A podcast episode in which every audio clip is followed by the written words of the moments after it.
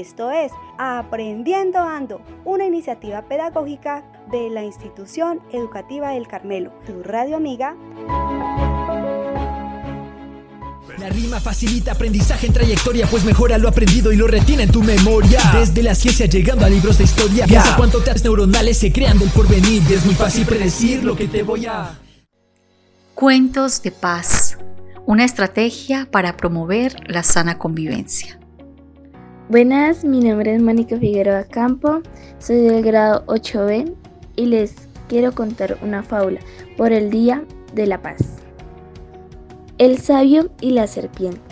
La serpiente tenía aterrorizado a los habitantes de un pueblo y como nadie se le acercaba a ella, se sentía sola y aburrida.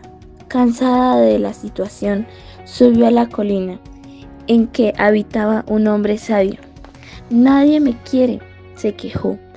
Todos huyen de mí. Dime, ¿qué puedo hacer?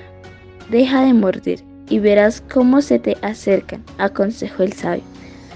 Pasado un tiempo, el hombre bajó al pueblo y en el camino encontró a la serpiente herida y medio muerta. Me diste un mal consejo, exclamó el reptil.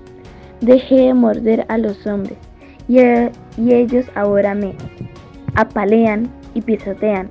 Entonces el sabio replicó, te dije que no los mordieras, que no les no que les ocultaras tus colmillos.